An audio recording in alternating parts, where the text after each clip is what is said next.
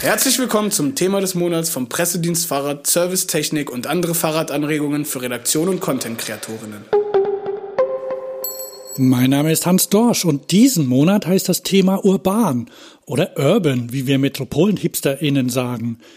Der PDF hat dazu drei Themen näher angeschaut, die praktisch alle Menschen betreffen, die im urbanen Umfeld, also in der Stadt, unterwegs sind. Das sind die Überschriften.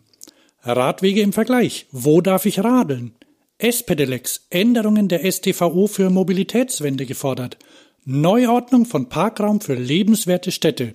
Als super Fahrradnerd habe ich manchmal einen ziemlichen Tunnelblick und tu mir schwer zu erkennen, was für andere Menschen eigentlich wichtig ist. Deshalb spreche ich heute mit David Kossmann vom Pressedienst Fahrrad. Er hat sein Ohr auf der Schiene der urbanen Mobilität. Er weiß, was ist, was kommt und was sein sollte.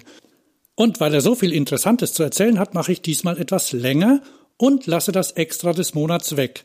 Bleiben Sie dran, es lohnt sich. Die Links zu den vollständigen Artikeln mit Hintergrundinformationen finden Sie in den Shownotes und unter www.pd-f. Thema des Monats. Ich bin David Kossmann, ich bin Redakteur beim Pressedienst Fahrrad und Chefredakteur des Fahrstil-Magazins, äh, Radkulturmagazins. Äh, und ich bin ähm, beim Pressedienst Fahrrad jetzt seit 13 Jahren und äh, befasse mich also seitdem hauptberuflich mit dem Fahrrad. Und hast aber gleichzeitig nicht die, die Verbindung zu den Menschen verloren, die das nicht machen, oder? Nee, natürlich nicht. Ich meine, äh, ich bin auch ein Mensch in einem sozialen Umfeld und ähm, auch wenn man in einer gewissen ähm, Filterblase lebt als ähm, äh, Radjournalist und äh, Radsport-affiner Mensch, ähm, da hat man doch eine ganze Menge Kontakte zu Menschen, die eben gar nicht Rad fahren oder die das auch sehr kritisch sehen. Und ich sehe Radfahrer ja auch nicht oder Radfahrerinnen auch nicht komplett immer unkritisch. Zum Anfang äh, werfe ich, werfe ich einfach mal ein paar Zahlen in, in die Runde. Es gibt ja angeblich 75 oder 79 Millionen Fahrräder in Deutschland. Vielleicht die aktuellen Zahlen von 2020. Da wurden 5 Millionen Fahrräder in Deutschland verkauft und davon 1,9 Millionen E-Bikes. In diesem Jahr ist das Verhältnis äh, noch ein bisschen weiter in Richtung E-Bikes gerutscht. Das heißt, wenn, wenn die Menschen die alle bewegen, dann wird's voll auf den Straßen. Und ja, und das erleben wir ja auch schon. Ja. Also das ist, das ist ja deutlich zu sehen. Ähm, oder es war letztes Jahr war es sehr, sehr deutlich zu sehen, als natürlich viele Autos einfach nicht benutzt wurden und auch viele Menschen Angst vor den öffentlichen hatten, ähm, dass äh, für innerstädtische Wege ganz oft das Rad benutzt wurde. Dazu kam natürlich auch die, ähm, die, die ganze Sport Ebene so, dass Menschen halt nicht ins Fitnessstudio konnten oder nicht zum Fußballverein und äh, viele dann ihr Rad benutzt haben, um sich ein bisschen zu bewegen, um ein bisschen rauszubekommen, äh, rauszukommen und äh, ein bisschen die, die, die müden Knochen äh, in Fahrt zu bringen. Jetzt ist es so, wenn ich ins Auto steige, dann ähm, ist es für mich eigentlich relativ einfach. Meine Fahrbahn ist die Straße. Äh, beim Fahrrad ist es ja ein bisschen anders. Da muss ich praktisch darauf achten, also da gibt es verschiedene Möglichkeiten oder Vorschriften, wo ich fahren muss. Und ihr mhm. habt äh, da mal nachrecherchiert und einen äh, ausführlichen und auch äh, genauen Artikel dazu geschrieben. Der heißt, wo darf ich radeln? Ähm, mhm. Vielleicht kannst du mir da mal erklären, wie das, wie das aussieht. Naja, also im Prinzip äh, gibt es eine goldene erste Regel und die heißt, äh, das Fahrrad gehört auf die Fahrbahn. Also im Prinzip ist es gar nicht so, also erstmal gar nicht so schwierig, äh, sondern wie mit dem Auto äh, fährst du mit dem Fahrrad auf der Straße. Punkt. Okay. Es gibt, davon gibt es Ausnahmen. Und das sind dann äh, benutzungspflichtige Radwege in allererster Linie. Und da äh, solltest du, da musst du mit dem Fahrrad auf dem Radweg fahren, wenn du kannst. Also wenn der Radweg zum Beispiel nicht geräumt ist oder da gerade jemand parkt, dann kannst du natürlich nicht fahren und musst auch wieder auf die Fahrbahn. Aber grundlegend musst du auf der Fahrbahn fahren oder halt auf einem Radweg, der benutzungspflichtig ist. Und benutzungspflichtige Radwege erkennst du ähm, an drei ähm, Verkehrszeichen und denen ist gemeint, dass es blaue Zeichen sind mit einem weißen Rad drauf. Und das sagt dir, okay, hier ist eine Benutzungspflicht. Ähm, das betrifft zum Beispiel einzelne Radwege, die halt wirklich nur das Fahrrad, das weiße Rad auf blauem Grund zeigen. Und es betrifft aber auch gemeinsam genutzte Radwege, ähm, also Fußwege, Radwege, wo man äh, als Radfahrerin auf dem gemeinsamen Weg mit den Fußgängern äh, fahren muss, dann natürlich sich auch an der Geschwindigkeit anpassen muss. Ähm, und diese Wege äh, sind dann auch mit einem weißen Rad auf blauem Grund, aber daneben gibt es noch weiße Fußgänger auf blauem Grund. Und daran erkennt man, dass man nicht auf die Fahrbahn darf, sondern auf dem Radweg oder auf dem Fußweg sein muss.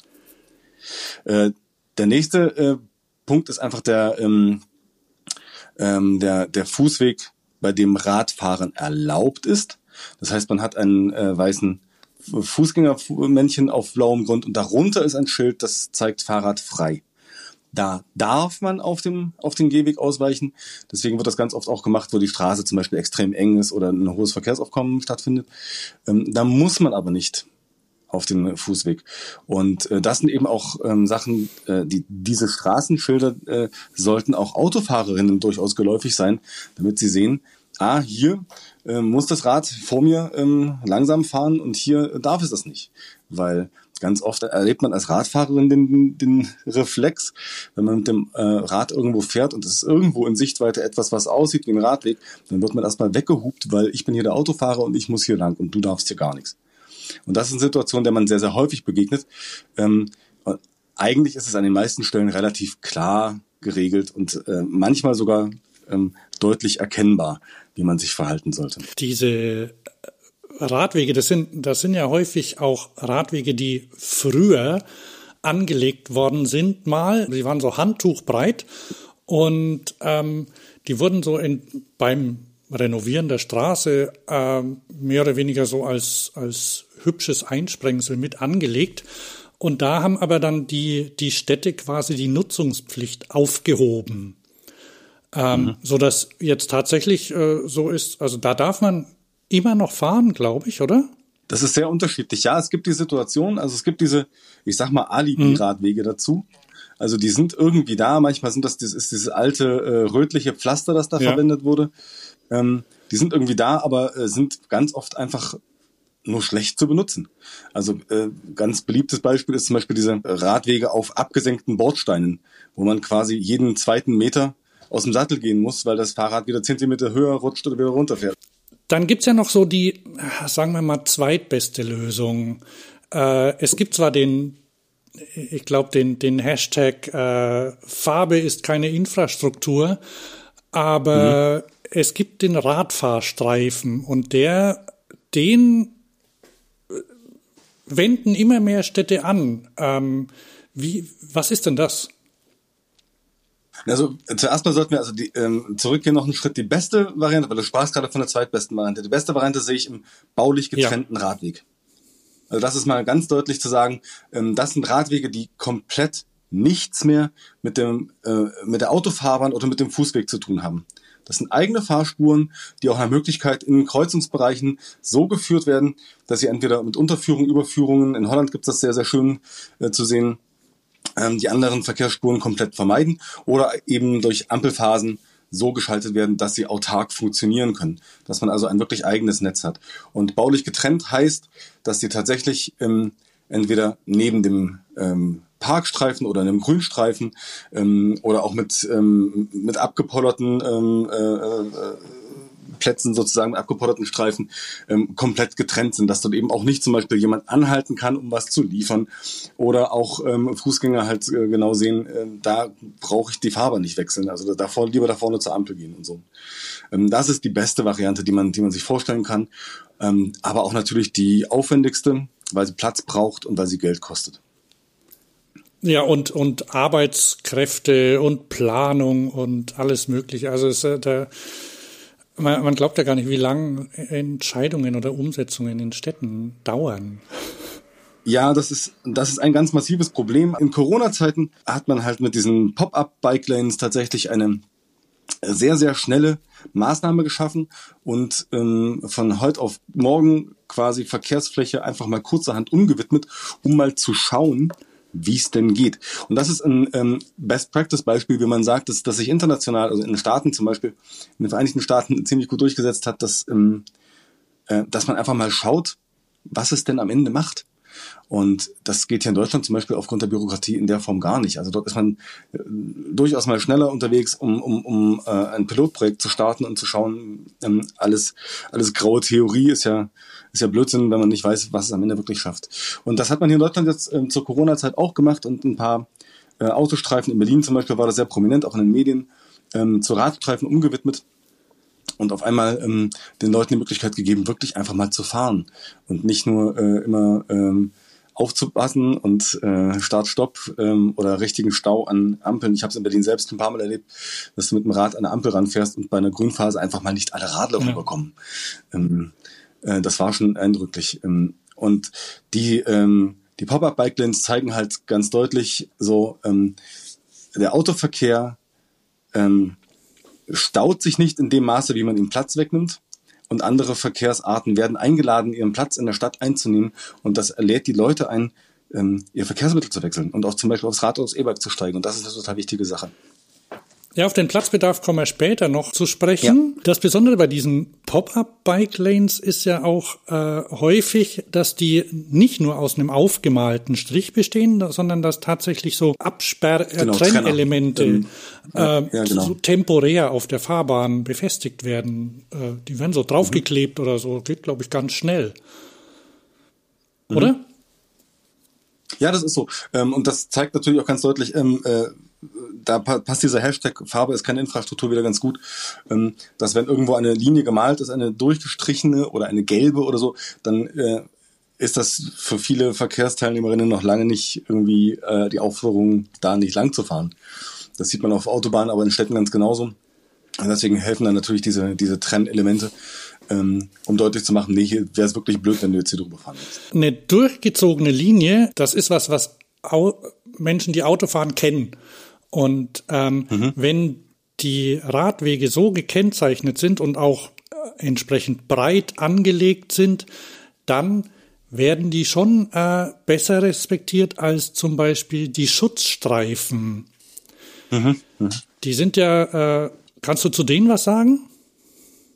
Also erstmal die Radfahrstreifen, ja, das sind, das sind die Radwege, die direkt auf die Fahrbahn aufgemalt ja. sind. Ne? Und das ist ganz oft ähm, ähm, was, was man vorfindet. Ähm, das heißt, dass ähm, die Autos direkt, also die RadfahrerInnen direkt neben den Autos fahren und ähm, dass dann quasi diese, diese weiße, weiße Linie nicht überfahren werden darf, zum Beispiel zum Ausweichen oder zum Halten, zum Parken. Ähm, und die ist dann auch getrennt, wenn es äh, ums Abbiegen geht oder um äh, Einfahrten oder so. Ähm, interessanterweise ähm, ist ja ähm, gar nicht so alt jetzt die Regelung, dass äh, RadfahrerInnen im Straßenverkehr innerorts mit mindestens anderthalb Metern Abstand überholt werden müssen. Was ich sehr begrüße äh, und was noch lange nicht Realität ist. Und interessanterweise gilt das bei den Radfahrstreifen nicht. Das heißt, wenn du auf einem Radweg unterwegs bist, der eine durchgestrichene Linie hat, müssen AutofahrerInnen keinen Abstand von anderthalb Metern zu dir halten, was ich für absurd halte und ähm, diese Gefährdung in keiner Weise irgendwie äh, dieser Gefährdung in keiner Weise gerecht wird, die da stattfindet. Aber ähm, das ist tatsächlich der Fall. Äh, während bei den Schutzstreifen, die du gerade angesprochen hast, äh, ist der weiße Streifen ein gestrichelter, also nicht durchgehend aufgemalt. Und ähm, Deswegen wird er auch Angebotsstreifen zum Beispiel genannt. Ähm, und die äh, AutofahrerInnen dürfen diesen äh, Radweg quasi benutzen, wenn keine RadfahrerInnen in der Nähe sind müssen aber beim Überholen dann quasi den Raum einräumen. Und die Schutzstreifen sind nicht so breit angelegt, dass dieser, ähm, dieser Seitenabstand von anderthalb Metern direkt einberechnet wäre, sondern den müssen sich dann die Wagenlenker dann auch denken, wenn sie überholen, ähm, dass sie da genügend Platz einhalten. In eurem Dokument habt ihr noch neun ja, Arten ist, der Fahrradinfrastruktur, zum Beispiel die mhm. Fahrradstraße, die Fahrradzone. Ähm, ich, äh, was, was ja sehr schön ist und Fahrradfahren sehr hilft, ist, sind freigegebene Einbahnstraßen. Ich habe ja gedacht, die gibt's überall. Äh, das ist aber scheinbar gar nicht so. Das, das kommt, kommt erst, oder? Ja, genau, genau. Aber das denke ich, das, das wächst langsam, weil das gibt es schon eine ganze Weile und das äh, wird immer häufiger benutzt. Also das sind zum Beispiel Fahrradstraßen ähm, ein bisschen ähm, äh, drastischer vielleicht, mhm. sage ich mal, und auch seltener, noch deutlich seltener ähm, weil dort natürlich das Fahrrad erstmal generell Vorrang hat. Und üblicherweise ist in der Fahrradstraße auch das Autofahren verboten, es sei denn, es ist explizit mhm. wieder erlaubt. Und äh, das zeigt so ein bisschen die, die, äh, den Shift der Sichtweise an der Stelle. Ähm, äh, dass, dass Fahrradstraßen erstmal ein Schonraum für Radfahrende eben auch Kinder und ältere Leute sind. Man darf dort nebeneinander fahren und hat generell erstmal Vorrang vor den Autos. Ähm, das steht natürlich erstmal auf dem Papier und das wird noch lange nicht immer und überall so gelebt. Ähm, und diese Maßnahme ist vielleicht auch ein bisschen drastischer als die bei den Einbahnstraßen und dauert eben auch noch eine Zeit länger, um in den Hirnen von Menschen, die ihren Führerschein vor Jahrzehnten gemacht haben, anzukommen. Und das kann ich mir gut vorstellen, dass das auch ähm, nicht ganz einfach ist. Stimmt, wer, wer jetzt Führerschein macht, kriegt es vielleicht noch eher mit. Mitunter. Ne? Es gibt ja nicht in jeder Kommune ja. bisher Fahrradstraßen, aber ähm, äh, es sollte zumindest in der theoretischen Prüfung mal äh, vorgekommen sein, stelle ich mir so vor. Noch eine Sache äh, gibt's, die, die es eigentlich geben sollte, aber die nicht so richtig vorankommt. Das ist der Radschnellweg. Ähm, mhm. Du hast ja längere Zeit in Göttingen gewohnt. Da gibt's genau. anscheinend ein vier Kilometer langes Stück eines Radschnellwegs, der noch länger geplant ist. Äh, Richtig. Bist du auf mhm. dem schon mal gefahren? Ja, Aha. regelmäßig. Ähm, tatsächlich, also der ist jetzt seit, ich glaube, mittlerweile sechs Jahren, ich glaube 2015 ja. wurde der eingeweiht. Ähm, gibt es das Teilstück vom, vom Bahnhof zum Nordcampus und dort hat zum Beispiel meine Freundin gearbeitet, da bin ich auch häufiger mal hingefahren. Oder wenn man auch äh, nach Norden aus der Stadt rausfährt, nimmt man den öfter mal. Ähm, das ist schon eine tolle Sache. Also der E-Rad-Schnellweg ist ein, äh, eine vier Meter breite Fahrradfahrbahn in beide Richtungen dann. Man kann auch gut überholen, wenn man mit unterschiedlichen, unterschiedlich schnellen Rädern unterwegs ist. Also ähm, man darf ihn interessanterweise nicht mit einem S-Pedelec, also mit einem schnellen Pedelec befahren, obwohl er E-Rad-Schnellweg heißt. Ähm, aber man darf ihn mit allen anderen Fahrrädern und E-Bikes befahren und wenn dann jemand mit einem Kinderanhänger oder mit einem Lastenrad unterwegs ist, dann ist es super, wenn man so eine breite Fahrbahn hat und da einfach auch normal ausweichen kann oder Gegenverkehr kommen sieht. Ähm, an manchen Stellen ist er nicht ganz so hübsch äh, angelegt, weil er noch durch Wohngebiete auf regulären Straßen äh, entlang geleitet wird. Und ähm, da hat man ein bisschen das Phänomen wie bei den Fahrradstraßen, also das sind dann auch Fahrradstraßen, aber da ist AutofahrerInnen noch nicht ganz klar, dass sie da eigentlich äh, erstmal zurückzustehen haben. Aber grundsätzlich ist das eine wundervolle Sache und der soll ja noch erweitert werden äh, in äh, Vorort Rossdorf. Ähm, und das kann ich mir sehr gut vorstellen, ähm, dass das äh, ein schönes Pilotprojekt für viele Kommunen ist. Und es gibt ja wahnsinnig viele Anstrengungen landesweit, ähm, sowas ähnliches oder genau sowas auch ähm, zu etablieren. Aber da ähm, zeigt sich wieder der Amtsschimmel von seiner langsamsten Seite. Ähm, grundsätzlich erstmal klar, dass wir solche ähm, ähm, Magistralen für den Radverkehr schaffen müssen. So wie es völlig üblich ist, dass es quer im Land Autobahnen gibt und man quasi von jeder Stadt zu jeder Stadt äh, mit einer direkten Autobahnverbindung fahren kann. Ähm, davon sind wir im Radverkehr noch sehr weit entfernt und darf, äh, diesen Bedarf decken diese äh, Schnellwege erstmal auf. Und deswegen sind sie so wichtig.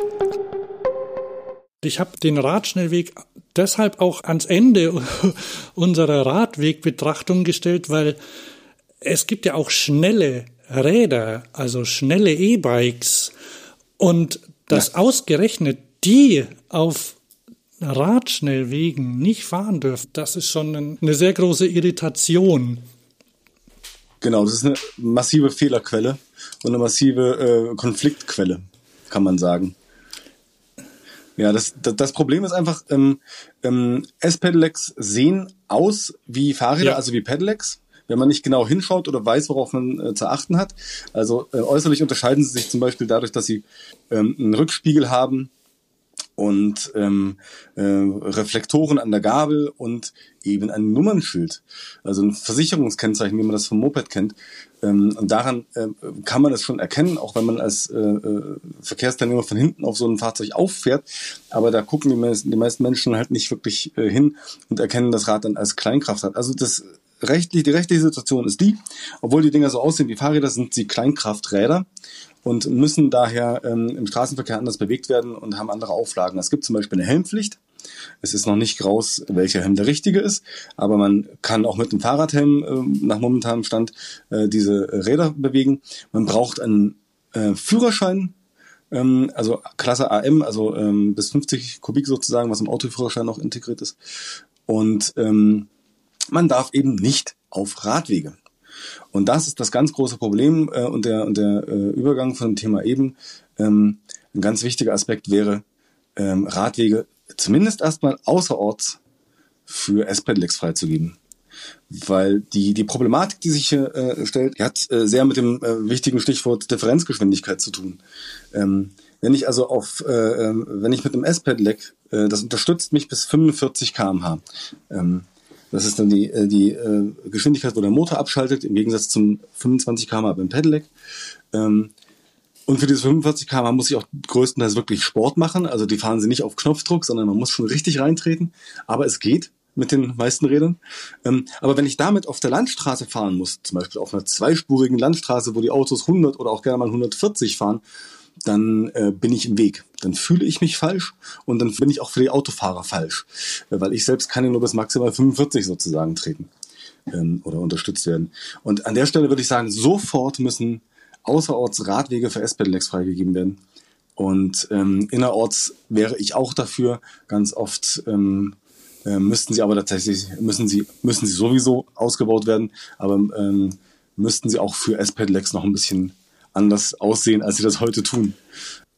Kennst du Jan Gehl sicher, oder? Stadtplaner aus so, Dänemark, glaube ja. ich. Der hat zum Beispiel das Buch Städte für Menschen geschrieben und das war einer der ersten, der der Städte so aus, äh, aus FußgängerInnen und RadfahrerInnen Sicht betrachtet hat.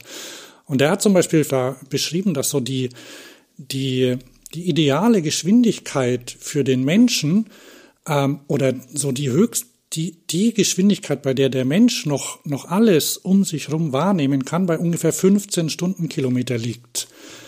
Das ist die mhm. Geschwindigkeit, die der Mensch früher so beim Jagen hatte, wenn er, wenn er gelaufen ist. Also es waren ja auch nicht alle Menschen, die auf einem S-Pedelec sitzen, das bis 25 fährt, die fahren ja auch nicht immer Schnitt 25. Die fahren ja auch mal langsamer, ne? Ähm, genau, die Durchschnittsgeschwindigkeit ist natürlich eine ganz andere als die Maximalgeschwindigkeit. Das ist bei jedem Fahrzeug so. Deshalb sollte man eben davon ausgehen, dass, dass man nicht immer diese Höchstgeschwindigkeit fahren äh, erstens will und zweitens auch können muss. Ne? Und da genau. braucht es halt Regelungen, beziehungsweise, äh, ja, wenn die Radwege entsprechend ausgebaut sind, das so wie bei dem Schnellweg, dass man zum Beispiel überholen kann, dann sollte das ja kein so mhm. großes Problem sein.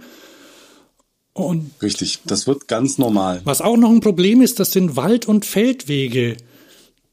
Da sind mhm. offiziell auch keine S-Pedelecs erlaubt. Richtig. Und das macht das, das macht das Fahren mit diesen Fahrzeugen noch mal ein bisschen schwieriger.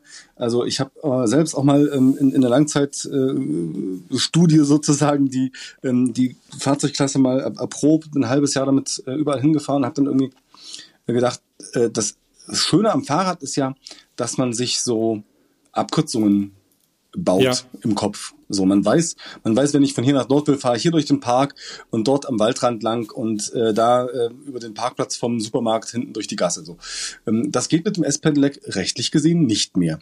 Mit dem S-Pedelec muss man quasi dort fahren, wo auch Autos fahren dürften. Ähm, und das macht es extrem unattraktiv. Ähm, und das zeigt sich eben auch in den Verkaufszahlen. Also wenn wir derzeit irgendwie 0,5 Prozent ähm, S-Pedelecs Anteil haben in Deutschland am E-Bike-Markt, wohlgemerkt, mhm. nicht am gesamten Fahrradmarkt. Ähm, währenddessen sind es in der Schweiz äh, zehnmal so viele. Also die verkaufen fünf Prozent S-Pedelecs an ihren E-Bikes und einfach aus dem Grund, dass die Räder dort auf den Radweg dürfen. Und eben auch andere Wege, die man mit dem Rad befahren darf, eben auch mit dem S-Pedelec befahren werden dürfen. Und man sich dann halt nicht ähm, strafbar macht, wenn man das tut, so wie hier. Und das ist ein total wichtiger Aspekt, ähm, von dem wir lernen können, wenn wir ähm, das Fahrrad und das E-Bike und das S-Pedelec ernst nehmen wollen als ähm, Alternative für die Verkehrsfragen, die sich heute stellen. Äh, es gibt wirklich ganz seltsame äh, gesetzliche Richtlinien, die alle da, davon abhängen, dass eben, und dann sind wir wieder ganz am Anfang, dass eigentlich dieses Fahrzeug, was oder dass das Schöne am normalen Pedelec ist, dass es eben als Fahrrad eingestuft ist und deshalb ähm, genau. alle, alle rechtlichen äh, Grundsätze des Fahrrads übernommen werden. Und das ist halt bei dem S-Pedelec nicht so. Und so darf man es offiziell eigentlich auch gar nicht auf dem Gehweg abstellen, zum Beispiel. Womit wir beim Thema Parken wären. Aber vorher frage ich dich mal, was würdest du tun, wenn du quasi für ein Jahr lang König von Deutschland wärst? Oha. Ähm, also ich würde zuallererst mal würde ich ähm, das Geschwindigkeitslimit einführen. sowohl auf der Autobahn 130, auf der Landstraße 80 und innerstädtisch immer 30 km/h. Das wäre wahrscheinlich das allererste, weil das ist zu machen. Darüber reden wir auch schon eine ganze Weile und mich wundert ernsthaft, dass es die äh, Koalition gerade nicht festgeschrieben hat. Ähm, so, das, das, das wäre das allererste. Ähm, das zweite wäre, dass ich tatsächlich anfangen würde, ähm, ähm, Parkraum äh, in, der, in den Städten ähm, ihren Wert zurückzugeben, seinen Wert zurückzugeben. Also die, die Situation, dass man sich heutzutage in Deutschland einfach ein Auto kaufen kann und sicher sein kann, dass man das vor dem Haus oder um die Ecke kostenlos abstellen kann, das finde ich absurd. Das ist bizarr in meinen Augen. Also man muss sich irgendwie Gedanken machen, eigentlich, wo man das Ding unterbringt. Ich meine, das mache ich ja mit einem Fahrrad auch. Ähm, das Fahrrad braucht natürlich weniger Platz und das ist auch ein ganz wichtiger Aspekt, warum es so viel besser ist als ein Auto. Weil ich auf einem Autoparkplatz einfach mal zehn Fahrräder, Fahrräder parken kann. Ähm, und auch ähm, die, äh, die Parksituation in privaten Häusern oder Mietshäusern Häusern viel besser zu klären ist, wenn die Menschen Fahrräder unterbringen müssen und nicht Autos. Aber das, das wäre zum Beispiel wichtig, wäre mir wichtig, äh, dass das Autoparken in Städten einfach nicht kostenlos ist für niemanden. Ähm, es sei denn, man hat halt, man sorgt selber für äh, Autoparkplatz. Es gibt ja noch mehr Beispiele. Es gibt zum Beispiel, also hier äh, bei mir in Köln wurde mal wurde mal untersucht, wie viel Platz eigentlich in in allen Parkhäusern, die es so gibt in Köln, vorhanden ist und festgestellt, dass man da eigentlich prima die in einem gewissen Umkreis, der zum Beispiel fußläufig erreichbar ist, sämtliche Autoparkplätze auf der Straße abschaffen könnte und dahin verlegen. Dann müssten halt die Leute dafür zahlen, aber das ist, ist ein, also wäre ein gutes Mittel, um, um eben den, den Platz, auf dem diese halt 23 Stunden am Tag rumstehen, wieder den Menschen zur Verfügung zu geben. Genau. Also das ist, das ist tatsächlich auch ein probates Mittel, ähm, das in verschiedenen Städten auch äh, so gehandhabt wird, dass es halt so Quartiersparkplätze oder Quartiersparkhäuser, Tiefgaragen, wie auch immer gibt, ähm, wo Menschen ihre Autos eben abstellen müssen, weil es auf der Straße halt zum Beispiel teuer wird oder gänzlich verboten ist an, an vielen Stellen. Und das ist, das ist ein sehr, sehr guter äh, Weg, um das Problem in den Griff zu kriegen. Und natürlich muss dafür ähm, auch langfristig geplant und umgebaut werden.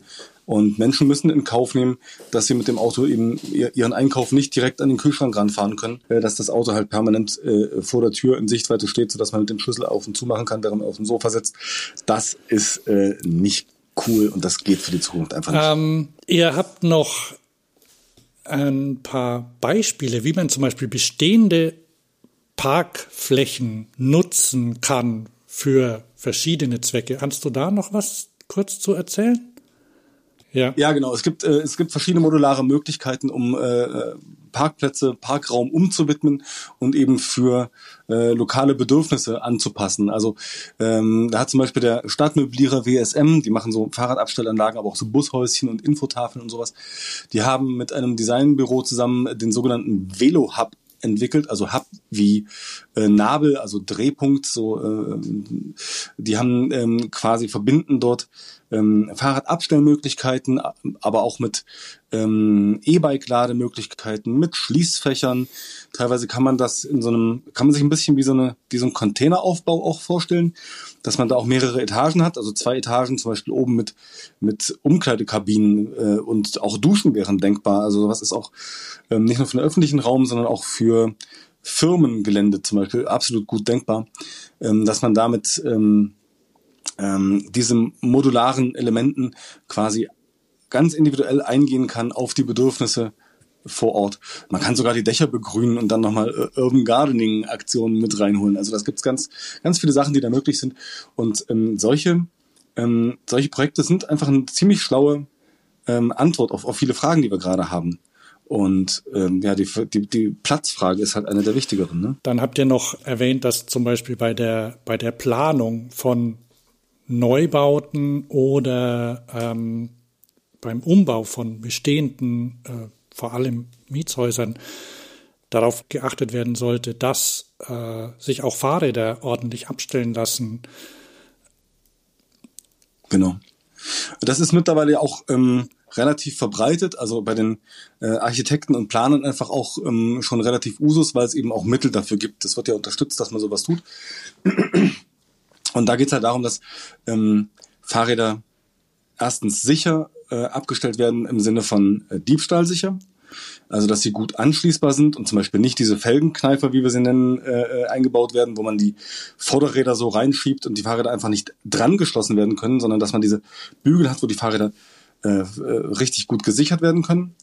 Ähm, äh, zweitens aber auch gegen, gegen Wetter gesichert werden. Also zum Beispiel, dass es überdacht ist oder irgendwo im Innenraum oder im, im, in, der, in der Tiefgarage oder so stattfindet, dass man die Fahrräder eben auch, dass man den Fahrrädern Platz gibt, dass es ausreichend äh, Fahrradplatz gibt für alle Hausbewohner. Der nächste wichtige Aspekt an dem Phänomen Fahrrad abstellen ist die Zugriffsgeschwindigkeit. Also wenn ich den, wenn ich die, die Fahrräder quasi in, in den Keller verbanne äh, und sie hinter drei verschlossenen Türen nur sicher sind, ähm, dann ähm, benutze ich das Fahrrad auch nicht so gut, nicht so häufig, wie wenn wie ich es benutzen würde, wenn ich es einfach aus dem Hof rausfahren könnte. Es geht ganz oft um eine Einladung. Wenn man den Menschen ein Angebot macht, ähm, sowohl an ihr, an ihr Fahrrad gut ranzukommen, als auch mit dem Fahrrad quer durch die Stadt zu fahren, als auch das Fahrrad vor dem Supermarkt oder vor dem Ärztehaus sicher abstellen zu können und nicht unbedingt eine Tüte über dem Sattel braucht, damit es beim Regen nicht nass wird und so weiter und so weiter dann schafft man eine Verkehrswende. Und nicht, wenn man Menschen das Gefühl gibt, so, ja, vielleicht so ein bisschen irgendwann. Und das ist ganz oft die Situation, die wir hier noch erleben. Das war unser Gespräch über das Thema des Monats. Den Link zu den Artikeln mit Hinweisen zu Herstellern und Organisationen finden Sie wie immer in den Show Notes. Der Pressedienst Fahrrad ist aber auch persönlich für Sie da. Wenn Sie einen Beitrag zu einem Thema planen, noch Fragen haben oder Ansprechpersonen für einen O-Ton oder ein ganzes Interview suchen, wenn Sie ein Fahrrad testen möchten oder ein Zubehörteil ausprobieren, wenden Sie sich einfach an das Team. Die E-Mail-Adresse und die Telefonnummer finden Sie in den Show Notes oder auf der Website unter www.pd-f.de. Mein Name ist Hans Dorsch und ich verabschiede mich bis zum nächsten Thema des Monats.